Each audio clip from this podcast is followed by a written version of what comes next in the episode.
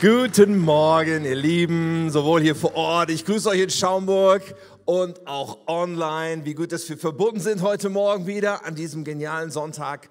Unseren Sonntag. Ich hoffe, dass du mit Erwartung kommst. Ich habe immer eine riesen Erwartung. Ich glaube, dass der Lieblingstag in der Woche auf jeden Fall der Sonntag ist, zumindest für Gott. Ich glaube, er liebt es, uns zu begegnen, zu uns zu sprechen. Und wir sind in dieser Predigtreihe Credo, ja, das Glaubensbekenntnis, das apostolische Glaubensbekenntnis, was ja sowas wie der gemeinsame Grund ist für unzählige Denominationen, der ein, ein Ausdruck von der Essenz von dem, was wir glauben und das Fundament zu klären für uns. Das apostolische Glaubensbekenntnis. Es ist aufgebaut anhand der Dreieinigkeit. Das ist euch bestimmt schon aufgefallen. In Teil 1 haben wir so gestartet mit Ich glaube an Gott, den Vater. So der erste Teil, Vater, ein mächtiger Schöpfer. Ja, und im der zweite Predigtteil letzte Woche, da ging es dann um den Sohn. Ich glaube an Jesus Christus, den Sohn Gottes, unser Herr. Und er war 100% Mensch, er ist 100% Gott. Und dann möchte man meinen, kommt heute der Heilige Geist, oder? Ah, noch nicht ganz. Ihr müsst euch noch eine Woche gedulden. Der Heilige Geist ist nächste Woche dran. Denn 62 Prozent der Worte des Glaubensbekenntnisses, 62 Prozent, ich habe nachgezählt, drehen sich um das Zentrum des christlichen Glaubens, um Jesus Christus. Und deswegen haben wir gesagt, wir werden auch heute nochmal über Jesus Christus sprechen. Aber nicht so sehr über Jesus als Mensch, sondern heute geht es um den Teil, der sich an das Menschsein von Jesus sozusagen angeschlossen hat. Was kam danach? Heute werden wir darüber reden, dass Jesus Christus aufgefahren ist in den Himmel. Er sitzt zur Rechten Gottes des allmächtigen Vaters. Von dort wird er kommen, zu richten die Lebenden und die Toten. Also Jesus sitzt mit dem Vater im Himmel. Doch, und zwei Dinge werden uns heute besonders beschäftigen. Doch, er kommt wieder und er wird richten. Jesus kommt wieder und Jesus wird richten. Der Teil heute ist überschrieben mit dem knappen Titel Richter, aber zuerst beten wir noch, bevor wir dort weiter einsteigen. Himmlischer Vater, ich danke dir. Und ich danke dir, dass wir dich auch heute schon erleben durften, dass du auch jetzt am Start bist. Du liebst uns so sehr. Wir sind deine Geschöpfe und du willst uns zu dir ziehen.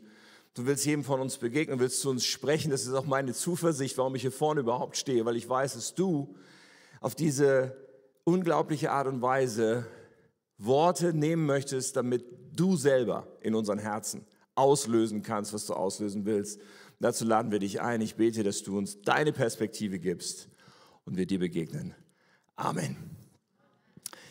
Ich bin immer wieder fasziniert davon, was Vorfreude so auslösen kann, oder? Ich weiß nicht, manche von uns sind vielleicht voller Vorfreude für den Urlaub so. Das setzt dann auch Energie frei. Ich denke so kurz vorm Urlaub, oh, diese Projekte, die will ich auf jeden Fall noch vorm Urlaub abschließen. Man hat so noch so eine extra Energie, einfach noch, um die Dinge zu Ende zu kriegen oder so. Eine andere Sache in unserer Gesellschaft, die mit ganz viel Vorfreude und Erwartung zu tun hat, ist ja auch immer Weihnachten, oder?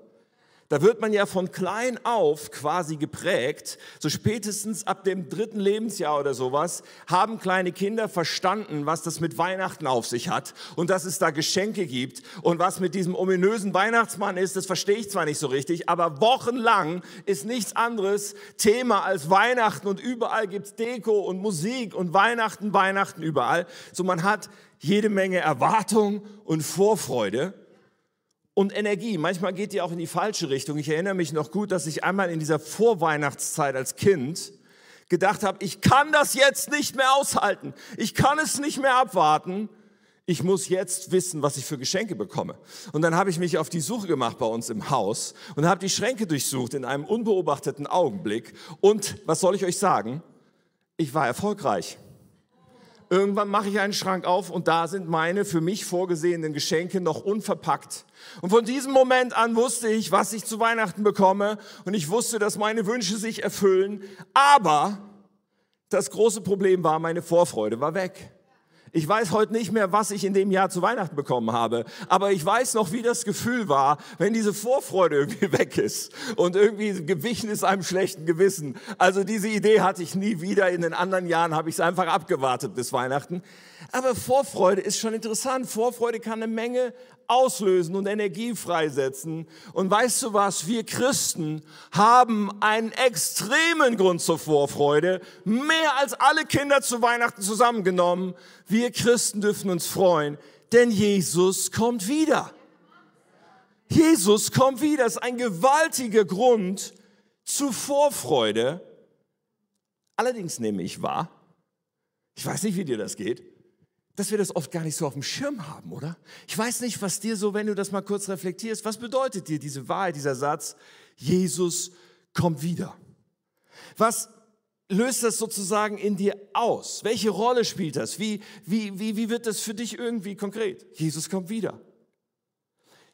Die Wiederkunft von Jesus Christus ist eine der am häufigsten erwähnten Wahrheiten im ganzen Neuen Testament. Im Schnitt bei, auf jeder Doppelseite findest du den Gedanken durchschnittlich einmal. Die Wiederkunft Jesu ist sowas von präsent.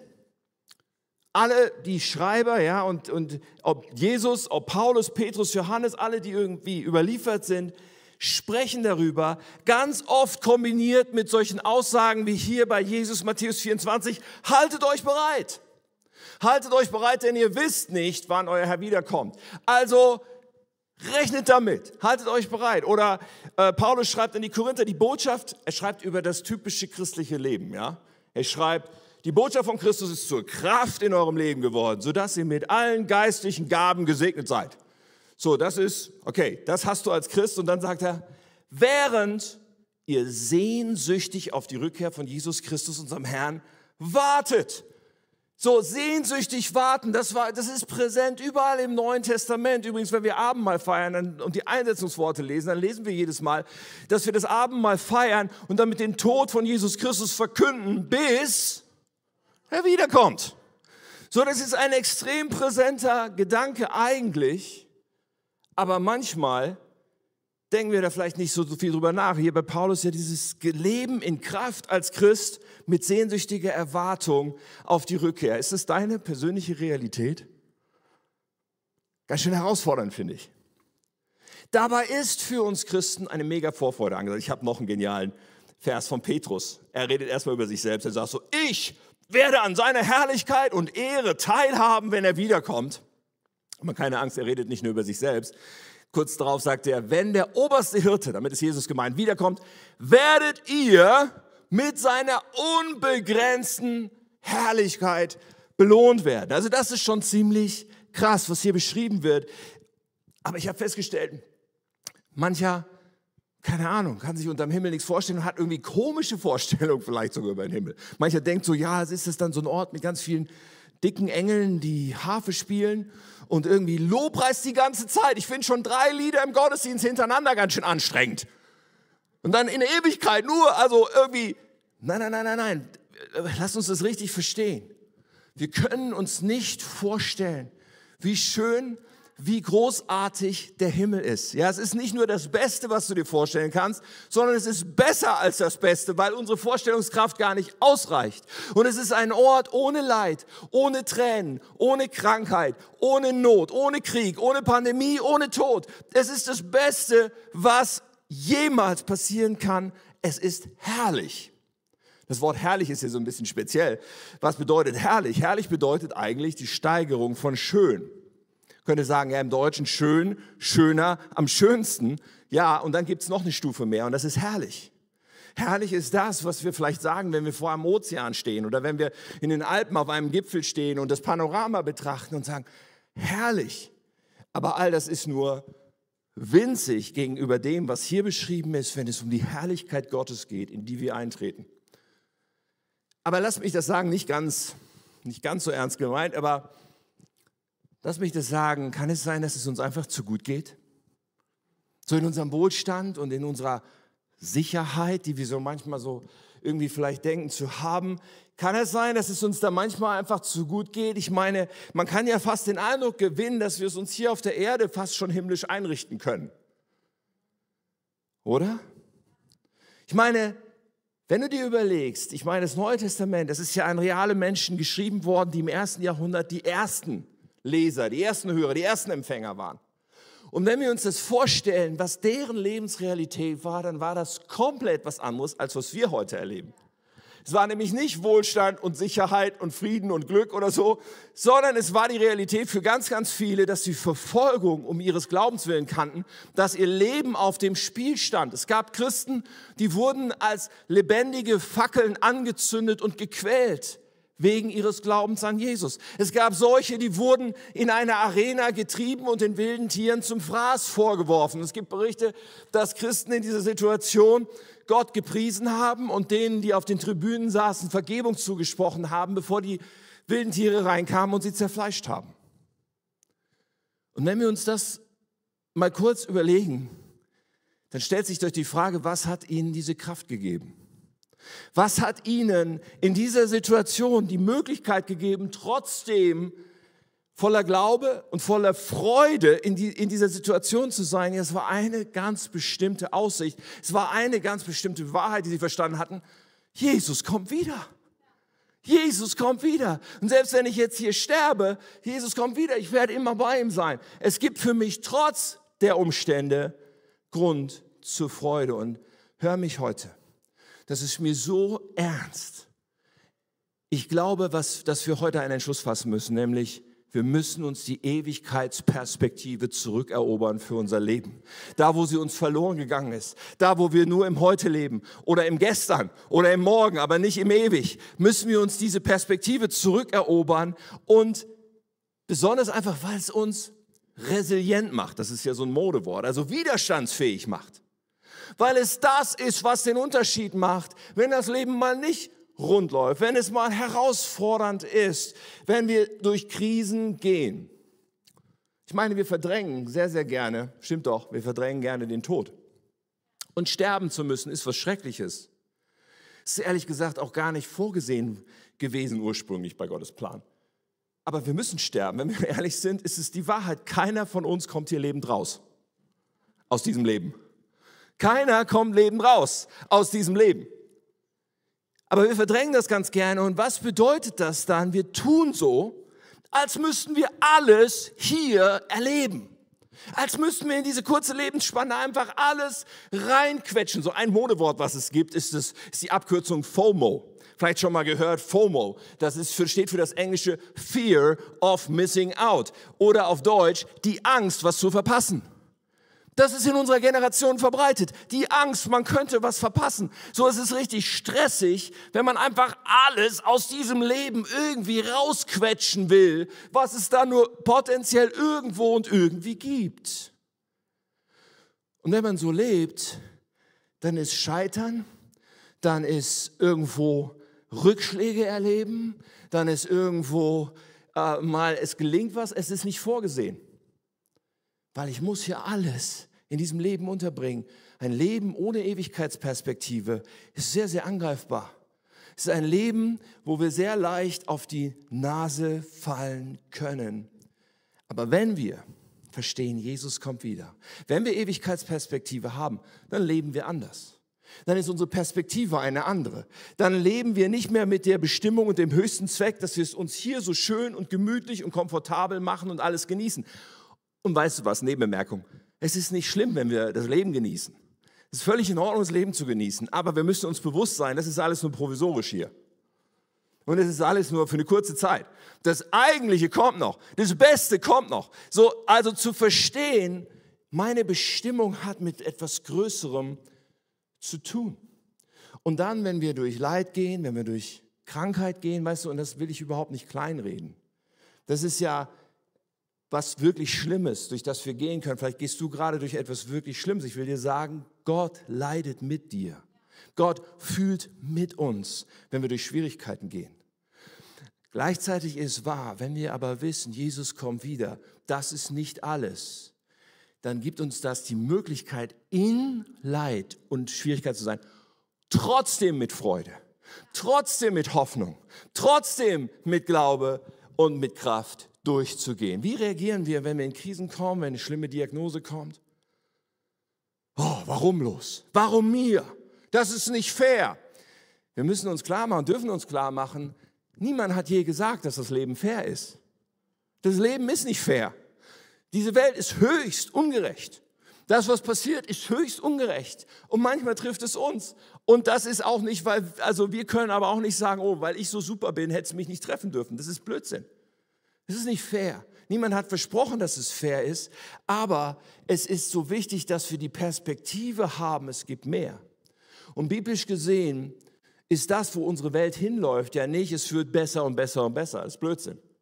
Biblisch gesehen ist die Perspektive eigentlich, es wird schlechter und schlechter und schlechter. Und mit der Menschheit wird es weiter und weiter bergab gehen. Und das, was eigentlich kommt, ist Trübsal. Und was Niedergang ist eigentlich biblisch die, die erwartete Perspektive. Aber als Christen können wir in Schwierigkeiten sein mit Hoffnung, mit Kraft, mit Ausstrahlung und wissen, das Beste kommt noch. Lass uns noch einen Moment drüber nachdenken. Was bedeutet das, dass Jesus wiederkommt? Und ich habe uns zwei Schlüssel Bibelstellen mitgebracht, weil ich dachte, das ist einfach wichtig, da mal ein bisschen reinzuschauen. Und die erste, die steht im ersten Thessalonicher Brief. Ein Brief, der die meiste Zeit über die Wiederkunft Jesu spricht. So im vierten Kapitel steht dann folgendes, Vers 16. Der Herr selbst wird mit einem lauten Befehl unter dem Ruf des Erzengels und dem Schall der Posaune Gottes vom Himmel herabkommen. Also ich kann nur sagen, das wird mega, das wird krass, das wird sensationell und alle werden es mitkriegen, okay? Dann werden zuerst, jetzt, jetzt schnall dich an, dann werden zuerst alle Gläubigen, die schon gestorben sind, aus ihren Gräbern auferstehen. Also alle toten Christen zum einen und dann geht's weiter und mit ihnen zusammen werden auch wir übrigen, Paulus ist davon ausgegangen, dass er da noch lebt, egal welche Christengeneration dann lebt, aber die, die noch auf der Erde leben, werden auf den Wolken hinaufgehoben werden in die Luft, um dem Herrn zu begegnen. Und jetzt kommt's, und in Ewigkeit bei ihm zu bleiben. Das ist unsere Vorfreude, in Ewigkeit bei ihm zu bleiben. Dann sagt er noch, tröstet euch also gegenseitig mit diesen Worten. Das ist unser größter Trost.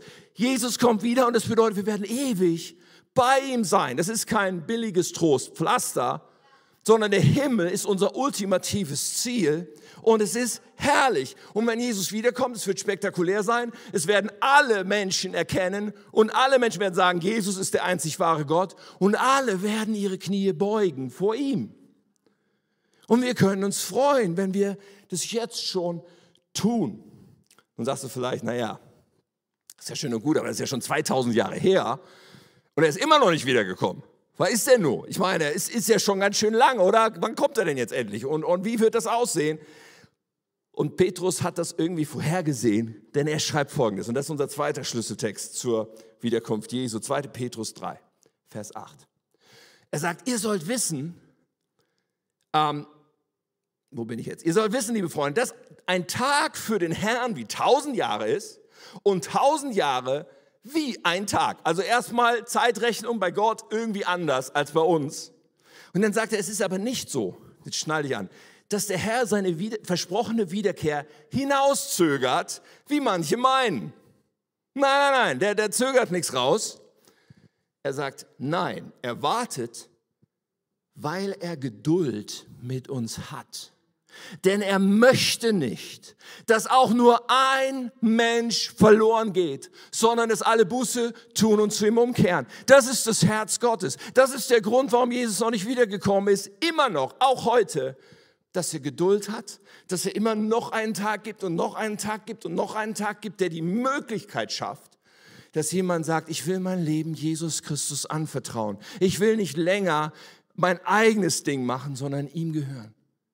Das ist der Grund. Nun, der Text ist noch nicht zu Ende, Vers 10, doch der Tag des Herrn wird so unerwartet kommen wie ein Dieb. Ich meine, es gab schon viele, die versucht haben, das vorherzurechnen und irgendwie zu bestimmen, wann das denn passiert. Man braucht nur ins Neue Testament gucken, dann weiß man Bescheid. Es wird unerwartet sein, wie ein Dieb. Keiner weiß, wann er kommt.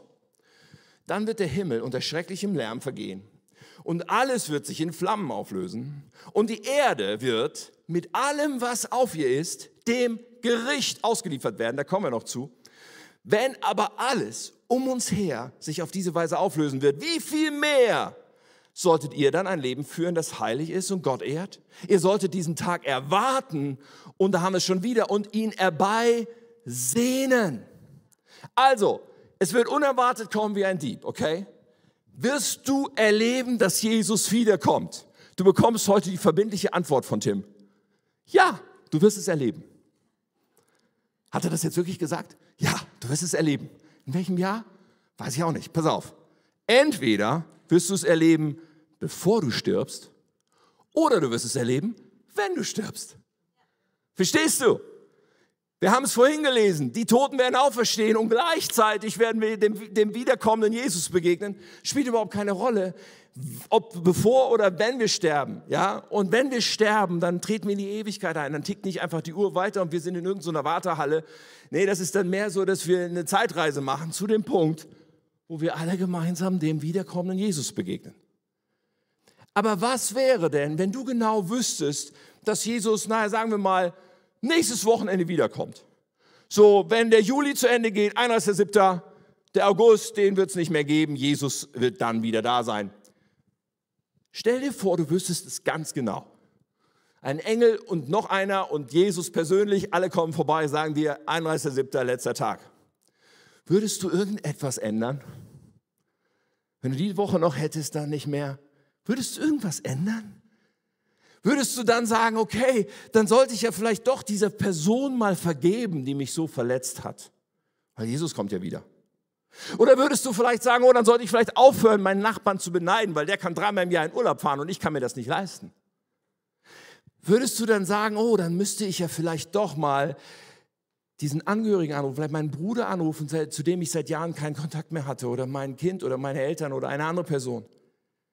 Würdest du sagen, oh, dann sollte ich aufhören mit dieser Sünde in meinem Leben, mit diesem Kompromiss, wo ich genau weiß, dass Gott es nicht gefällt, aber ich halte immer noch daran fest. So, und wenn das so wäre, dass wir irgend solche Sachen ändern würden, wenn wir wüssten, der 31.7. ist es, ey, dann stelle ich dir die Frage, warum änderst du es nicht jetzt? Denn Jesus kommt wieder, wie der Dieb in der Nacht. Keiner von uns weiß, wann es sein wird. Keiner von uns kann es vorausberechnen. Aber es ist absolut sicher, dass jeder, der zu Jesus gehört, ihm begegnen wird, wenn er wiederkommt. Jesus kommt wieder. Und weißt du, diese, dieses Thema in der Bibel, es ist immer verbunden damit, dass wir bereit sein sollen, dass wir es herbeisehen sollen, dass wir jederzeit ready sein sollen, dass wir zugleich, Petrus hat es gesagt, ein Leben führen, das heilig ist und Gott ehrt. So wir leben im Heute anders, wenn unsere Perspektive die Ewigkeit ist. Deswegen ist diese Predigt so wichtig, weil es unser Heute absolut beeinflusst. Wenn man das Ende kennt, dann hat es Auswirkungen. Wir setzen die Prioritäten anders. In bestimmten Situationen sind wir voller Frieden und Gelassenheit, wo andere ausrasten, weil wir das Ende kennen. Da haben wir eine ganz andere Blickrichtung. Und wenn wir klar vor Augen haben, was dann zählt, was dann bleibt, hat es Auswirkungen. So, nun heißt diese Predigt ja Richter. Wenn Jesus wiederkommt, dann kommt er auch als Richter und wird richten. Und damit wollen wir uns auch noch beschäftigen. Zunächst ein Vers, 2. Korinther 5, Vers 10. Wir alle, wir alle müssen einmal vor Christus und seinem Richterstuhl erscheinen, wo alles ans Licht kommen wird. Dann wird jeder von uns das bekommen, was er für das Gute oder das Schlechte, das er in seinem Leben getan hat, verdient. Oh, was löst das in uns aus? Ich habe die ganze Zeit von Vorfreude geredet und von Hoffnung und, und, und von Kraft, die uns das spendet. Und jetzt reden wir vom Gericht und davon, dass jeder bekommt, was er verdient. Oh, das, das, das klingt aber nicht so gut. Alles wird ans Licht kommen. Oh, oh. Hör mich, deswegen ist es so wichtig, Bescheid zu wissen. Deswegen ist es so wichtig, sich mal damit zu beschäftigen, weil unglaublich viele Leute verdrängen das Thema einfach nur, kombiniert mit völliger Ahnungslosigkeit. Aber es ist entscheidend wichtig zu verstehen, wir alle werden vor dem Richterstuhl Christi sein. Jeder Einzelne. So, was bedeutet das? Was erwartet uns dann wirklich, wenn wir vor Jesus erscheinen werden? Und die Antwort lautet, das kommt drauf an. Das hängt davon ab. Und um es noch ein bisschen auf die Spolter zu spannen, ich will es mal so sagen, es hängt davon ab, vor welchem Gericht von Jesus wir stehen werden. Oh, oh, was bedeutet das? Nun, wenn man sich im Neuen Testament ist ganz viel die Rede von Gericht Gottes, wenn man sich damit eingehend beschäftigt, was ich nicht heute tun kann wegen der Zeit, das ist sehr umfangreich. Wenn man sich damit beschäftigt, stellt man fest, okay, es gibt verschiedene Gerichte, die stattfinden werden. Der Teufel und die Dämonen werden gerichtet, das Volk Israel wird gerichtet, alles Mögliche passiert. Aber zwei Gerichte, die für uns wirklich entscheidend sind, ist erstmal, erstens, das jüngste Gericht, das, was wir alle damit vielleicht auch verbinden würden. Okay, da geht es dann um Himmel und Hölle. Ja, stimmt, platt gesagt, stimmt es schon. Es geht bei diesem Gericht erst einmal um eine Trennung. Jesus spricht darüber in Matthäus im Vers 5, äh, Kapitel 25, Vers 31. Er sagt, wenn der Menschensohn in Herrlichkeit wiederkommt und alle Engel mit ihm, also wenn Jesus vom Menschensohn spricht, dann spricht er von sich selbst. Also er sagt, wenn, wenn ich dann das zweite Mal komme, okay? Alle Engel mit ihm, wird er auf seinem Thron der Herrlichkeit sitzen. So, und dann wird das Gericht passieren. Folgendermaßen geht's los. Alle Völker, alle Menschen werden vor ihm zusammengerufen und er wird sie trennen, so wie ein Hirte die Schafe von den Ziegen trennt. Es gibt ein Gericht, da wird es eine grundlegende Trennung geben zwischen Schafen und Ziegen, wie dieses Bild hier ist, was Jesus benutzt. Worum geht es dabei? Es geht dabei um die Menschen, die entweder in diesem Leben gesagt haben, ich möchte gerne ein Schaf sein. Das ist nicht besonders attraktiv, ich weiß. Aber gemeint damit ist, ein Schaf hat einen Hirten, es hat einen Herrn, dem es gehört und dem es folgt. Nicht immer, aber hoffentlich so viel wie möglich. Das Schaf hat die Entscheidung getroffen. Wir können die Entscheidung treffen, Jesus, ich vertraue dir mein ganzes Leben an. Du bist nicht nur mein Hirte, du bist mein Herr, du bist mein Retter. Ich gebe dir mein Leben. Das nennt man Glauben, dieses Vertrauen in Jesus Christus zu setzen. Und ja, es wird diese Trennung geben und es wird die Menschen geben, die hier als Ziegen oder als Böcke, je nach Bibelübersetzung, bezeichnet werden und bei denen es darum geht, dass sie gesagt haben, ich will mein eigenes Leben leben. Ich vertraue mich nicht Jesus an. Ich will Jesus nicht in meinem Leben haben. Und ich kann dir nur sagen, das zerbricht Gottes Herz, wo das so ist. Das ist der Grund, warum er immer noch nicht wiedergekommen ist, Jesus, weil es immer noch zu viele gibt und weil er immer noch sich danach sehnt, dass Menschen eine andere Entscheidung treffen. Die Tür ist noch offen. Aber wo ein Mensch sagt, ich will Jesus nicht in meinem Leben, ist es eine Entscheidung, die für die Ewigkeit gilt. Bei dieser Trennung geht es um die Menschen, die entweder in Ewigkeit mit Jesus zusammen sein werden oder in Ewigkeit ohne Jesus sein werden. Und wir können uns einfach nur nicht ausmalen. Und diese Worte wie Hölle und was da passiert, sind alle nur ein menschlicher Versuch. Wir können uns nicht ausmalen, wie schrecklich es ist, ohne die Gegenwart Gottes, komplett ohne zu sein in Ewigkeit. Ja, es gibt dieses Gericht. Und wenn du dein Leben Jesus anvertraut hast, dann kannst du jetzt fragen, ja, und ist dann alles gelaufen? Ich meine, ich bin dann ewig bei Jesus, ist doch super. Richtig, ist richtig super. Aber es ist noch nicht alles gelaufen. Denn dann kommt noch ein Gericht. Und zwar das Gericht für die Gläubigen. Das Gericht für die Christen. Oh, ehrlich? Ja. Aber bei diesem Gericht, darf ich dir sagen, geht es nicht um Verurteilung. Da wird keiner nochmal nachträglich wieder rausgeworfen. Nein, nein, bei diesem Gericht geht es um was anderes. Bei diesem Gericht geht es um Lohn. So wie beim Sport, das Preisgericht. Ja, jetzt haben wir Olympia gerade, so wo dann irgendwann die Medaillen umgehängt werden.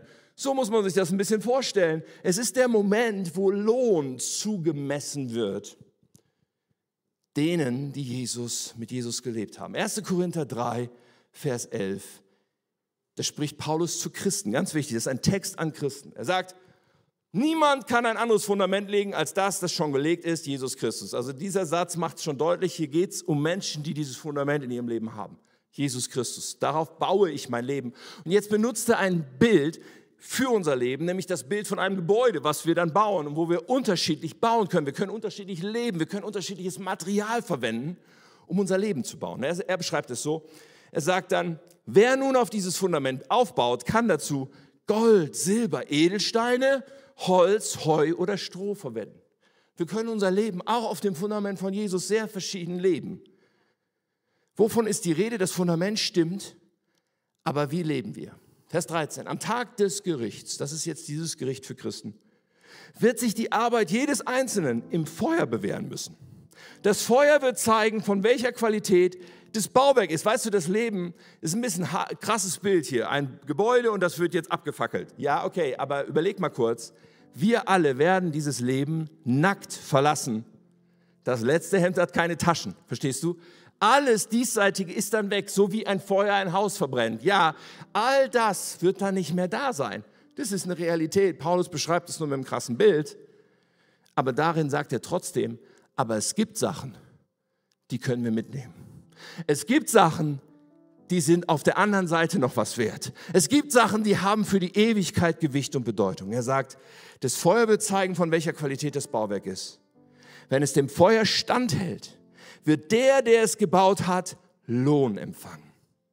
Doch wenn sein Werk verbrennt, wird er einen schrecklichen, äh, schmerzlichen Verlust erleiden. Er selbst wird zwar gerettet werden, merkt ihr was? Hier geht es um Christen. Die Ewigkeit ist sicher, aber nur wie einer, der mit Mühe und Not einem Feuer entkommt. Deswegen, ihr Lieben, macht dieses Thema so einen gewaltigen Unterschied. Weil wenn wir in die Ewigkeit eintreten, in dem Moment, wo das geschieht, wird uns allen schlagartig klar werden, dass dieses Leben hier nur ein Hauch war. Dass dieses Leben hier nur, auch wenn es ein paar Jahrzehnte, neun oder zehn Jahrzehnte gedauert hat, es ist im Angesicht der Ewigkeit nur ein Wimpernschlag. Das wird uns klar sein. Und plötzlich werden wir uns fragen, warum habe ich nicht mehr an die Ewigkeit gedacht? Warum habe ich nicht mehr überlegt, was in der Ewigkeit noch Bedeutung hat, was in der Ewigkeit noch Bestand hat, was in der Ewigkeit noch etwas wert ist? Das Leben ist dazu da, damit wir Dinge tun, die für die Ewigkeit zählen. Was zählt für die Ewigkeit? Für die Ewigkeit zählt all das, was wir für Gott tun, was wir für das Reich Gottes tun, was wir tun mit der Haltung, ich tue es aus Liebe zu Jesus. Das ist, was für die Ewigkeit zählt. Es zählt für die Ewigkeit all das, was wir in Treue dem gegenüber tun, was Jesus uns aufgetragen hat. Das ist, was Bestand hat. Das ist, was zählt. Und deswegen ist die Frage immer, wo investieren wir in unserem Leben? Wie leben wir unser Leben? Aus welchem Material bauen wir? Wie, wo investieren wir unsere Zeit? Wo investieren wir unsere Kraft, unsere Begabung, unsere Finanzen, unser Herzblut? Wo geht das hin? Geht es nur darum, dass wir es uns irgendwie schöner und gemütlicher machen und das Leben ausquetschen wollen? Oder geht es uns um die Ewigkeit? Jesus spricht davon, dass wir uns Schätze im Himmel sammeln sollen. Es ist möglich. Es hängt davon ab, wo wir investieren, was uns anvertraut ist, wo wir, wie wir damit umgehen. Ein paar praktische Impulse. Vielleicht solltest du heute jemandem endlich vergeben. Ja, und du sagst, diese Person hat das nicht verdient, diese Person hat überhaupt keine Einsicht für das, was sie mir angetan hat. Und ich sage dir, ja, darum geht es nicht. Für die Ewigkeit zählt, dass du deinen Teil machst und vergibst. Vielleicht solltest du jemanden besuchen oder in nächster Zeit anfangen, für Menschen da zu sein, die dir nichts zurückgeben können.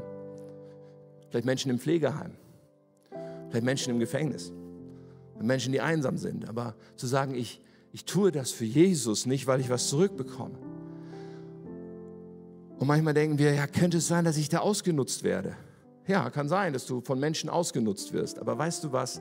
Wenn du etwas tust, was du für Jesus tust und hinterher stellt sich raus, dass die andere Person dich dabei ausgenutzt hast, dann kannst du dich trotzdem freuen, weil für Jesus zählt das, was du getan hast. Vielleicht ist es für dich an der Zeit, dich in Kinder zu investieren, in deine eigenen hoffentlich sowieso schon lange, seit du sie hast. Aber ich glaube, dass das Investment in Kinder, also ihnen, Stärke zu geben, äh, ihnen Liebe zu geben, auch vielleicht in der Kinderkirche und in anderen Kontexten, in die nächste Generation zu investieren, etwas ist, was Gott für die Ewigkeit rechnet. Oder dass du Geld gibst über den Zehnten hinaus. Nicht nur in die Gemeinde, auch in, in, zu Bedürftigen, zu Missionen, zu Anliegen, die Gott hat, die er durch deinen Versorgungskanal finanzieren will. Und ja, es ist von Ewigkeitswert, wenn wir die Kirche bauen. Wenn wir unseren, unseren Platz einnehmen im Leib Christi. Wenn du zu K21 gehört, dass du sagst, ich will Teil von einem Team sein, und ich will mit möglich machen, dass wir diesen Sonntag immer wieder feiern, als eine Möglichkeit, wo Menschen Jesus begegnen, weil das ist das ganze Herz Gottes und deswegen gebe ich dafür Gas und vielleicht tue ich etwas menschlich Unscheinbares. Aber für Gott ist es nicht unscheinbar. Gott sieht es, was wir tun. Gott rechnet es zu unseren Schätzen im Himmel und das hat eine Riesenbedeutung. Und damit du nicht nach Hause gehst und denkst, oh, wie schön ist der Braten heute Mittag nur, sondern ich mache dir so Mut, nimm eine Sache, eine ganz konkret dir jetzt vor. Du sagst, das will ich umsetzen in nächster Zeit, heute beginnen damit und so eine Gewohnheit machen und umsetzen. Leben mit Ewigkeitsperspektive, es ändert und es prägt unser Heute. Und darum, ihr Lieben, geht's. Und nochmal, nur um das ganz, ganz klar zu machen, mit all dem können wir uns den Himmel nicht verdienen. Okay, die Frage wird woanders geklärt. Die Frage ist da geklärt, wo wir uns entscheiden, Jesus, ich vertraue dir, ich gebe dir mein Leben und wenn du das noch nie gemacht hast, ich werde dir heute noch eine Gelegenheit geben, das zu tun. Aber wenn das klar ist, geht es darum, welchen Lohn wir empfangen und wo wir mit Ewigkeitsperspektive gelebt haben. Wir müssen uns das zurückerobern. Glauben wir, was das apostolische Glaubensbekenntnis sagt? Jesus Christus er ist aufgefahren in den Himmel. Er sitzt zu Rechten Gottes, des allmächtigen Vaters. Von dort wird er kommen, zu richten die Lebenden und die Toten. Die Leben, das Leben mit Ewigkeitsperspektive ändert alles heute. Und das ist der Grund, warum ein junger Mann, der nur Karriere und Geld verdient und irgendwann kaufe ich mir einen Porsche im Sinn hatte, sich entschieden hat, irgendwann Pastor zu werden und dafür zu leben, dass Menschen Jesus Christus leidenschaftlich nachfolgen. Die Rede ist von mir selbst. Aber ich könnte viele andere Beispiele nennen. Ich habe an diesen nigerianischen Pastor gedacht, den ich bei unseren Freunden in Afrika getroffen habe und der in, in Mauretanien lebt. Einem Land, wo Mission verboten ist, wo man sein Leben auch heute aufs Spiel setzt, wenn man Jesus nachfolgt. Und einmal haben sie ihn, er hat mir die Geschichte selber erzählt, einmal haben sie ihn geschnappt und, und äh, verschleppt in die Wüste und in ein Erdloch gesteckt, wo er aufrecht mit angelegten Armen in einem Erdloch stand und sich nicht mehr bewegen konnte und die Arme auch nicht hochnehmen konnte. Und dort stand er Tag und Nacht und dachte, hier werde ich jetzt sterben. Wenn Gott nicht seinen Peinigern in einem Traum begegnet wäre und sie zurückgejagt hätte, ihn da wieder rauszuziehen, wäre er auch dort gestorben.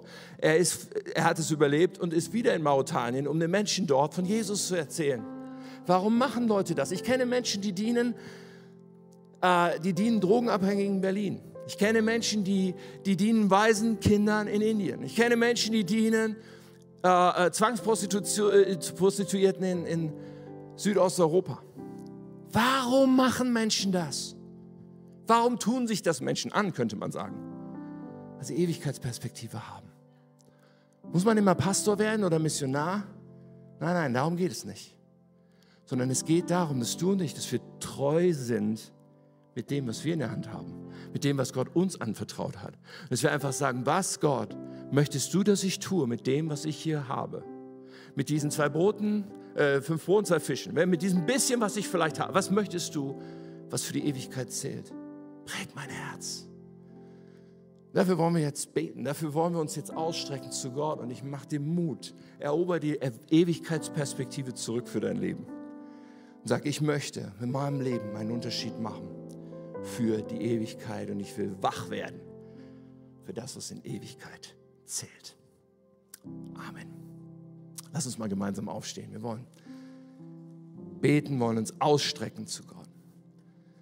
Und ich werde auch einen Moment einfach geben, wo du mal hinhören kannst, ob der Geist Gottes gerade jetzt dir was Konkretes zeigt, wo du anfangen darfst.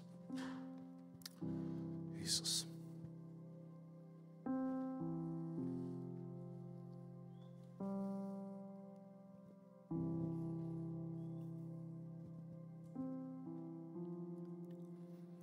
Jesus Christus. Du bist hier durch deinen Geist. Geist Gottes spricht zu uns. Oh Herr, öffne uns die Augen für diese Realität. Die ist eigentlich, man möchte fast sagen, noch realer als das, was wir sehen können. Das, was wir anfassen können. Du kommst wieder. Die Ewigkeit ist fast Und Herr, du kommst nicht jetzt zu uns, in diesem Moment, wo wir uns dir öffnen, wo wir uns ausstrecken zu dir und verurteilst uns. Nein, nein. Verdammnis ist nicht das, womit du jetzt hier arbeitest, sondern du kommst mit dieser riesigen Einladung. Ich habe Leben für dich, Leben, was zählt. Leben, was dir eine ganz andere Art von Erfüllung bietet als alles andere, wenn du mir vertraust. Und Leben, was einen Unterschied machen darf und soll für die Ewigkeit. Teil zu sein von dem, was ich auf diesem Planeten tue. Was ich tue, damit Menschen mich finden und erkennen. Danke, Herr. Danke, dass du unser Belohner bist. Danke, Herr. Und ich habe gesagt, dass die sehr grundlegende Frage erst klar sein muss, nämlich, hast du dein Leben Jesus anvertraut? Hast du gesagt, Jesus, du bist mein Herr und mein Retter. Ich gehöre dir. Ich will deinen Willen tun. Ich will dir nachfolgen. Aber ich vertraue auch darauf, dass du durch deinen Tod am Kreuz mich befreit hast von allem, was mich von Gott getrennt hat. Dieses Geschenk bietet uns Jesus an, weißt du. Und gerade jetzt ist es so, dass Jesus sich ausstreckt nach jedem einzelnen Menschen, der ihn noch nicht kennt, nach jedem einzelnen Menschen, der noch nicht wirklich mit ihm lebt. Und wenn du das bist heute und, und in dir ist diese Sehnsucht heute geweckt worden, boah, ich will das ausprobieren, ich will wissen, ob das stimmt, ich will, wenn das möglich ist, diesem Jesus mein Leben anvertrauen, dann darf ich dich dazu einladen in Jesu Namen. Dann darf ich in seinem Auftrag den Angebot machen, nämlich mit dir heute ein Gebet zu beten. Wenn du das zu deinem Gebet machst, wird Jesus in dein Leben kommen er wird dir ein neues Leben geben. Er wird dich an, deine, an, an seine Hand nehmen und sagen, ab jetzt sind wir zusammen, ab jetzt folgst du mir nach, ab jetzt zeige ich dir, wie ich mir Leben vorgestellt habe. Wenn du das bist, wenn die Augen einfach hier im Raum geschlossen sind, möchte ich dich ermutigen, diese Entscheidung klar zu treffen und auch Gott gegenüber, auch mir gegenüber hier vorne auszudrücken, aber auch dir selber gegenüber, als etwas, was nicht nur kurz in meinem Kopf ist, sondern wo du sagst, ich meine es. Jesus, ich gebe dir mein Leben. Und wenn du das sagst, dann streck ihm mal deine Hand entgegen. Ganz weit hoch. Streck mal deine Hand aus. Und zu Hause kannst du das auch tun. Du kannst auch den Button klicken. Aber streck Gott mal deine Hand entgegen und sag, Jesus, ich gebe dir mein Leben. Ich gehöre dir. Beste Entscheidung. Jawohl. Jetzt wollen wir zusammen beten. Leide diese Worte. Mach's zu deinem Gebet. Jesus hört auf dein Gebet jetzt. Lass uns miteinander beten. Lieber Jesus, ich komme jetzt zu dir, weil ich dir mein ganzes Leben anvertrauen will. Vergib mir meine Schuld. Räum alles weg, was mich von dir trennt. Mach mich zu einem Kind Gottes. Gib mir deinen Heiligen Geist. Danke, dass du mich so sehr liebst. Danke, dass du mich gefunden hast. Ich gehöre jetzt dir. Ich will dir für immer nachfolgen. Amen.